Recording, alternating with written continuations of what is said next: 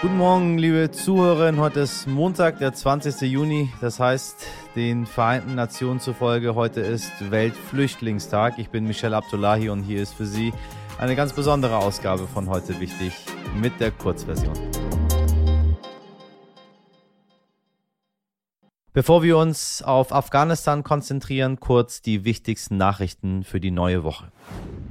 Frankreich hat am Sonntag ein neues Parlament gewählt. Und Präsident Emmanuel Macron hatte Glück im Unglück. Gereicht hat es für ihn und sein Parteibündnis zu einer einfachen Mehrheit. Damit wird er sich für seine Gesetzesvorhaben Verbündete suchen müssen. Vor allem bei dem linken Parteienbündnis von Jean-Luc Mélenchon. Wenn Sie sich jetzt fragen, ist das in Deutschland nicht normal? Ja, ist es. Nur in Frankreich halt sehr unüblich. Die Hintergründe zur Wahl hören Sie in unserer Freitagsfolge Nummer 298.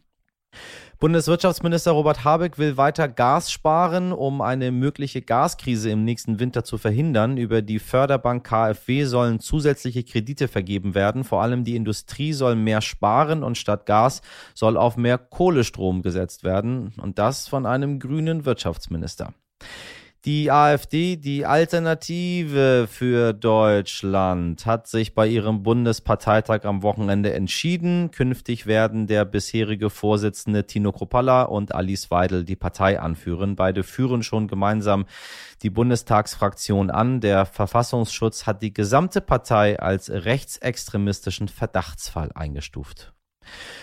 Und wir sprechen noch kurz über das Wetter. Das Wochenende bescherte Deutschland am Samstag den bisher heißesten Tag des Jahres und am Sonntag eskalierte die Lage in Teilen Brandenburgs. Neben mehreren kleinen Feuern mussten im Landkreis Potsdam-Mittelmark hunderte EinwohnerInnen wegen eines außer Kontrolle geratenen Waldbrandes evakuiert werden. Die aktuelle Hitzewelle zieht sich aber über ganz Europa. In Teilen Italiens hat es seit vier Monaten nicht mehr geregnet. Spanien hatte tagelang über 40 Grad und auch in Griechenland breiten sich Waldbrände aus. Bei allen Krisen in der Welt, die Klimakrise ist eine der lebensbedrohlichsten. Dem Thema werden wir uns auf jeden Fall bald wieder annehmen, wenn wir es nicht schon quasi jeden Tag tun, liebe Hörerinnen. Und dann möchte ich nochmal von jemandem hören, ja, ja, früher, da war es auch schon mal warm.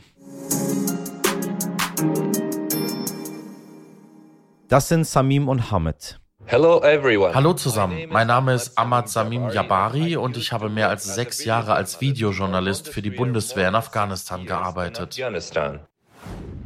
Hi Hallo, mein Name ist Hamid Wali, ich bin 28 Jahre alt und komme aus Afghanistan. Warum werden Männer wie Samim und Hamid verfolgt? Gründe gibt es potenziell viele, aber Samim als ehemalige Ortskraft für die Bundeswehr gilt unter den Taliban als Kollaborateur und Hamid, der die erste Modelagentur Afghanistans gegründet hat, tritt mit seinen Werten gegen alles ein, für das die Taliban stehen. After the government collapsed uh, on August nach dem Zusammenbruch der Regierung im August hatten wir keine Zukunft mehr in Afghanistan. Denn die Taliban erlauben solche Aktivitäten nicht. Über die Medien haben sie die Bevölkerung informiert, dass es keine Musik, keine Modeschauen und keine Fernsehsendung mehr geben soll, in denen weibliche Sängerinnen, Models oder Künstlerinnen auftreten. Das ist in Afghanistan jetzt verboten. Deshalb gab es keine Chance für uns, das weiterzuführen, was wir lieben. So there was no chance for us to continue what we love to do.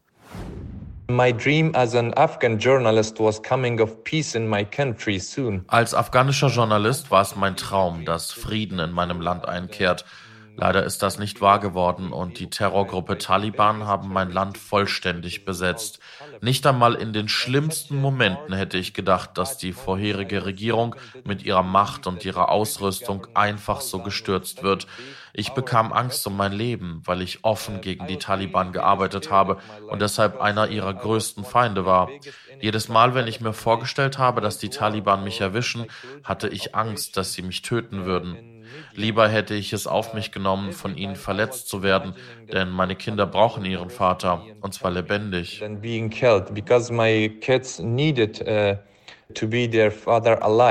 Samim, der als ehemalige Ortskraft eine Aufnahmezusage der deutschen Bundeswehr hatte, wurde nicht von der Bundesregierung ausgeflogen. Er wurde von der Kabul-Luftbrücke aus Afghanistan gerettet. Aber er hat überlebt. Und das hatte auch der Filmemacherin und Aktivistin Theresa Breuer zu verdanken. Sie hat die Kabul-Luftbrücke im August 2021 gegründet, als die Taliban die Macht übernommen haben.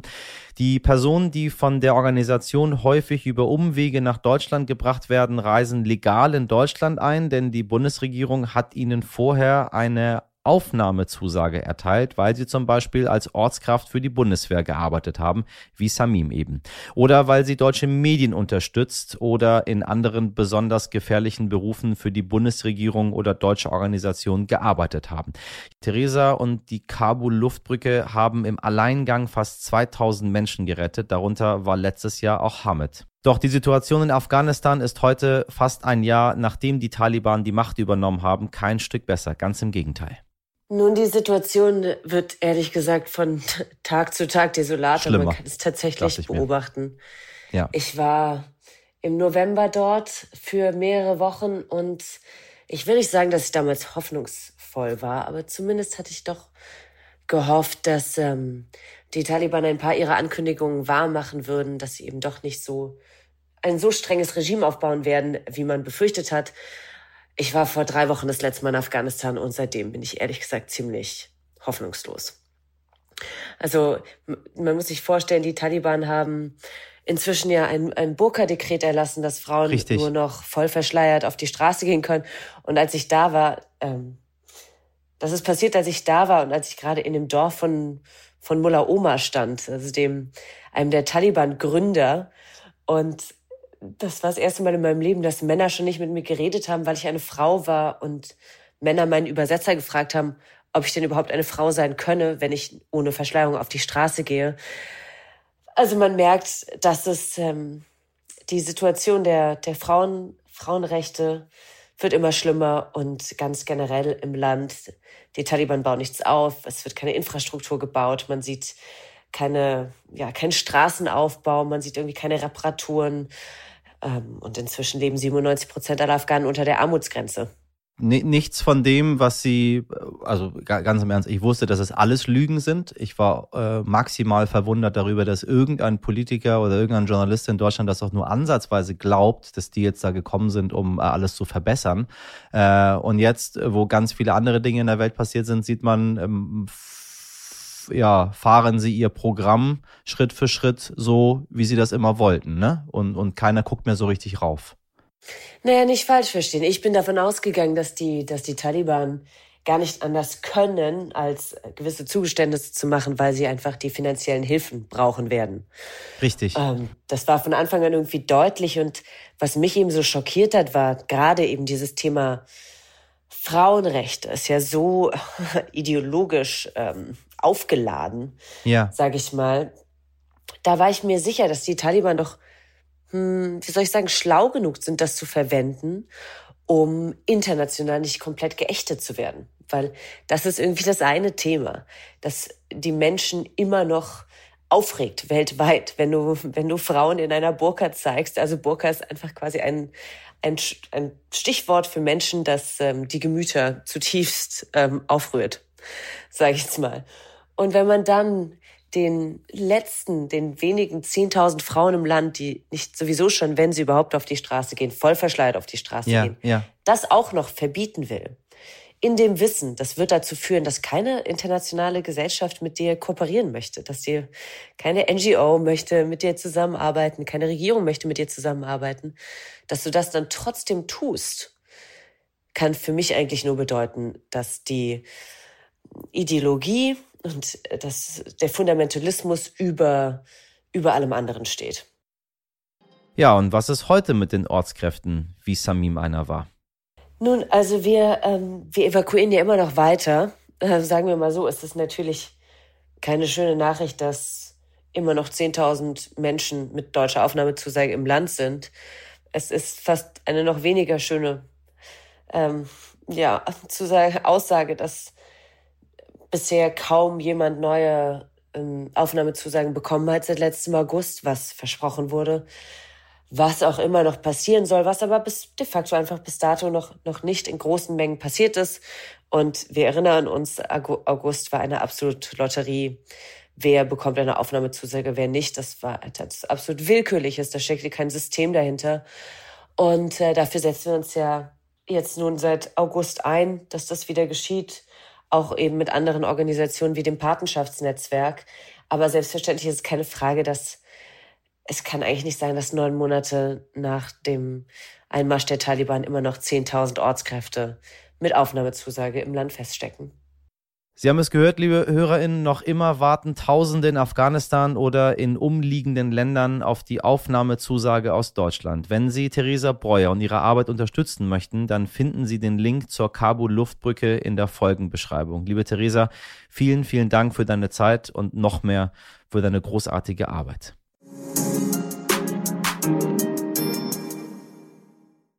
Das war die Kurzversion dieser besonderen heute wichtig Folge und noch mehr als sonst möchte ich Ihnen unsere lange Version heute ans Herz legen. Die Geschichten von Hamid und Samim sind es wert, gehört zu werden, genauso wie das gesamte Gespräch mit Theresa Breuer. Wenn Sie das auch so sehen, bewerten Sie uns gerne, das hilft uns sehr oder schreiben Sie uns an heute wichtig stern.de, wie es Ihnen gefallen hat. Einen guten Start in diese neue Woche wünsche ich Ihnen. Machen Sie was draus. Bis morgen, Ihr Michel Abdullahi.